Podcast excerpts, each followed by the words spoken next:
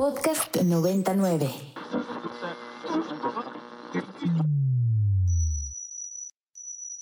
Ingresando código de acceso. Verificando permisos. Trazando ruta. Novena dimensión. Acceso temporal. Autorizado. Abriendo portal en 5, 4, 3, 2, 1.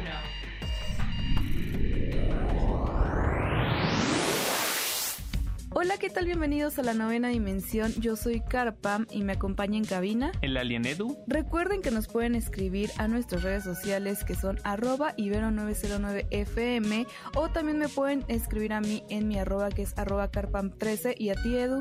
Arroba alien-edu. Portal Gamer. Resulta que el sitio web Illumination ya actualizó la fecha por fin de estreno en los cines de la próxima película de animación de Super Mario Bros. No sé, Edu, si recuerdas que platicamos al respecto de esto, de cómo ahora resulta que este famoso personaje por parte de la empresa de Nintendo por fin va a llegar a los cines y va a cobrar vida dentro de una película animada. Yo estoy súper emocionado de que salga esta película. Yo recuerdo que en mi infancia veía una que como que de repente llegaban a pasar en la televisión que como que nunca entendí por qué existía y no se sentía esta vibra de Mario. Yo creo que muchos la conocerán, una live action que de hecho está como rankeada entre las peores películas de la historia. Entonces yo creo que eh, Nintendo como que le tenía cierto miedo a que se repitiera un fracaso como este con una franquicia tan importante como lo es Mario.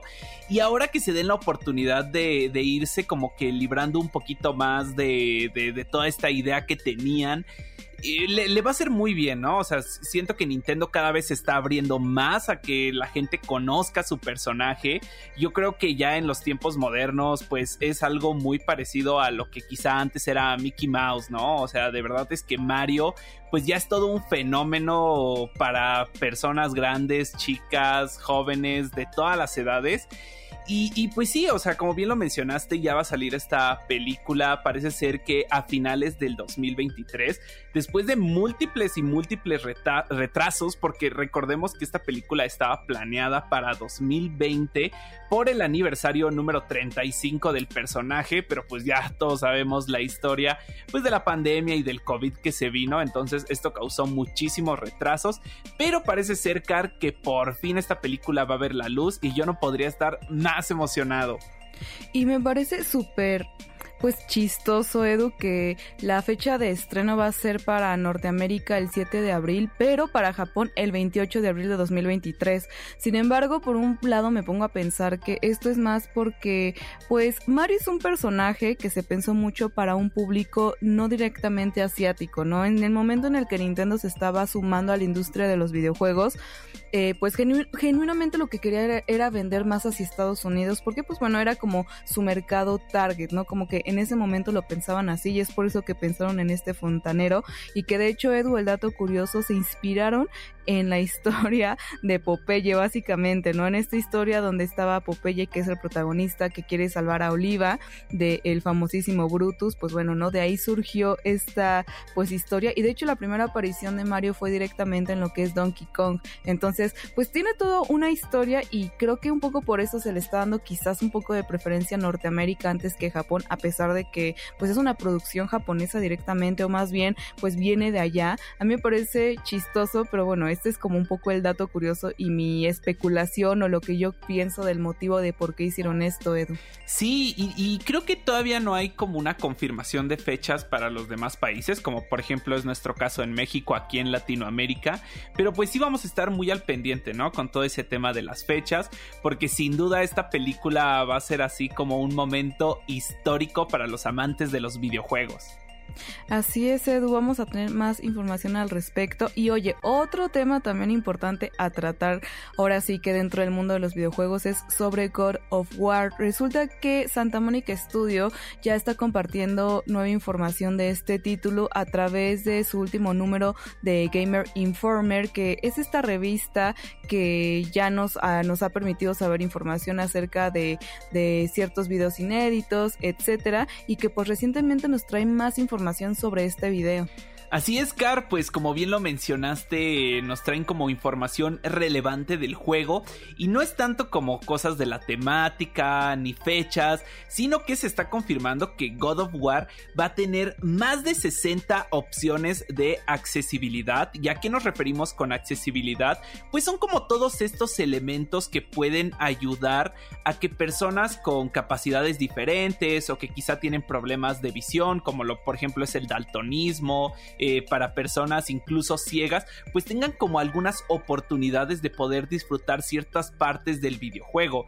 Esto, por ejemplo, con narraciones, eh, pues al momento de, hacer puzzles, eh, también, por ejemplo, tenemos cuestiones como poder cambiar la luminosidad, el brillo, eh, el contraste para personas daltónicas y como que todas estas opciones que, bueno, al final puede que la mayoría de personas no utilicemos, pero que personas que todo el día están batallando con encontrar entretenimiento en el que puedan encajar, pues ahora podrán, podrán aprovechar y que el título llegue mucho más personas. Sí, y es que justo ya habíamos platicado al respecto de la inclusión, ¿no? De cómo, de cómo poco a poco los videojuegos están abriendo ese panorama y están tratando de ser más incluyentes con, pues, todos los usuarios, que realmente está muy padre que no se cierren a un solo grupo de personas, sino que busquen la forma.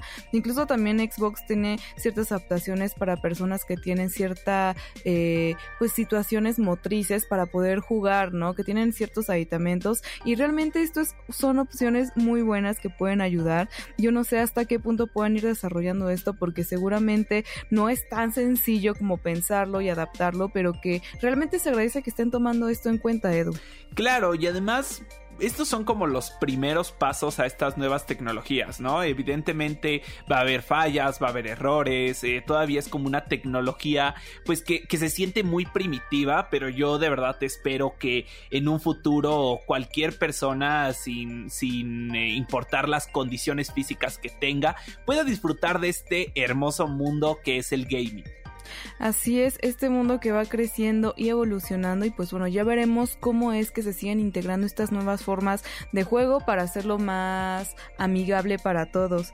Y oye Edu, otro tema importante sobre un título que tuvo un inicio pues bastante tormentoso y que pues las vio difíciles eh, desde su estreno es Cyberpunk 2077, que después de atropellos, actualizaciones y bastantes cosillas y arreglos que le tuvieron que hacer pues recientemente dijeron que ya va a salir la última actualización para lo que van a ser la PlayStation 4 y el Xbox One y que pues bueno a partir de ah, y que a partir de ahí únicamente van a estarse enfocando en las nuevas consolas y lo más reciente. Yo no sé cómo ves tú Edu porque siento que no ha pasado demasiado tiempo desde que las nuevas consolas y las nuevas generaciones están llegando desde el estreno de este título. Pues es que tiene más que ver con el tema de que PlayStation 4 y Xbox One tuvieron demasiadas problemáticas con este título. Eh, recordemos que a pesar de que el juego corría bien en la nueva generación, es decir, PlayStation 5 y Xbox Series, eh, en estas consolas que, que, bueno, para las que se prometieron en un principio que iba a llegar el título, tuvieron como muchos problemas con el rendimiento del mismo, ¿no? Entonces, eh, pues apenas hace unos meses, es que pudieron salir como las actualizaciones que ya dejaban el juego pulido para esta generación, pero obviamente los nuevos contenidos como los DLCs o expansiones, pues es más problemático tener que estarlas adaptando a estas tecnologías viejas, ¿no? Entonces ahora este va a ser su último, última expansión y actualización para estas consolas, pero esto no significa que el título haya acabado, de hecho ya se tiene incluso una, eh, pues una expansión DLC de, de, de eh, que únicamente va a llegar para PC, Stadia, PlayStation 5 y Xbox Series, ¿no? O sea, ya dejando totalmente de lado las consolas viejas. Y pues más o menos así está la situación. O sea, como que entiendo el estudio por qué tomaron estas decisiones, pero a la vez, pues siento gacho para todas las personas que compraron este título en las consolas pasadas, creyendo que, que les iban a llegar como en algún punto actualizaciones, ¿sabes? Sí, yo siento que es muy premeritado, honestamente, tomando en cuenta que hubo desabasto de consolas, que hubo un desequilibrio, eh, de hecho, económico a nivel mundial, o sea, que no todas las personas pudieron adquirir las nuevas consolas, las nuevas tecnologías, entonces yo lo siento muy apresurado, honestamente, sin embargo, pues pues bueno, esta actualización 1.6 que lleva por nombre Cyberpunk Edge Runners y que de hecho está inspirado también en la serie de anime que, que está en Netflix, pues ya va a estrenarse el próximo 13 de septiembre y que pues bueno, no lo vamos a poder tener ahí como lo mencionabas, así que yo lo siento muy pronto, yo siento que podrían darle un poco más de tiempo, sin embargo, pues bueno, sus motivos tendrán. Yo no sé qué opina allá fuera la audiencia al respecto, así que yo los invito a que nos escriban al hashtag novena dimensión y nos cuenten qué opinan de este tema, porque la verdad, no sé, a mí se me hace un poco injusto. Y para despedir el programa del día de hoy lo vamos a hacer con una canción que forma parte del soundtrack de Cyberpunk 2077. Esto que vamos a escuchar lleva por nombre Never Fade y es de Olga Jankowska.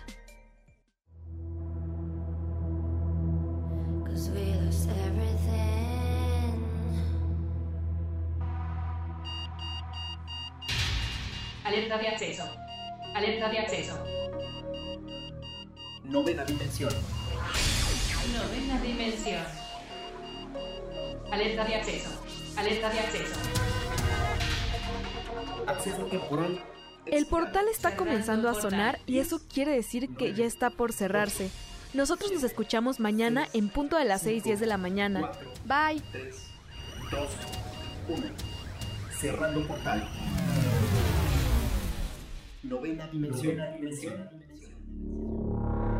Para más contenidos como este, descarga nuestra aplicación disponible para Android y iOS o visita ibero909.fm.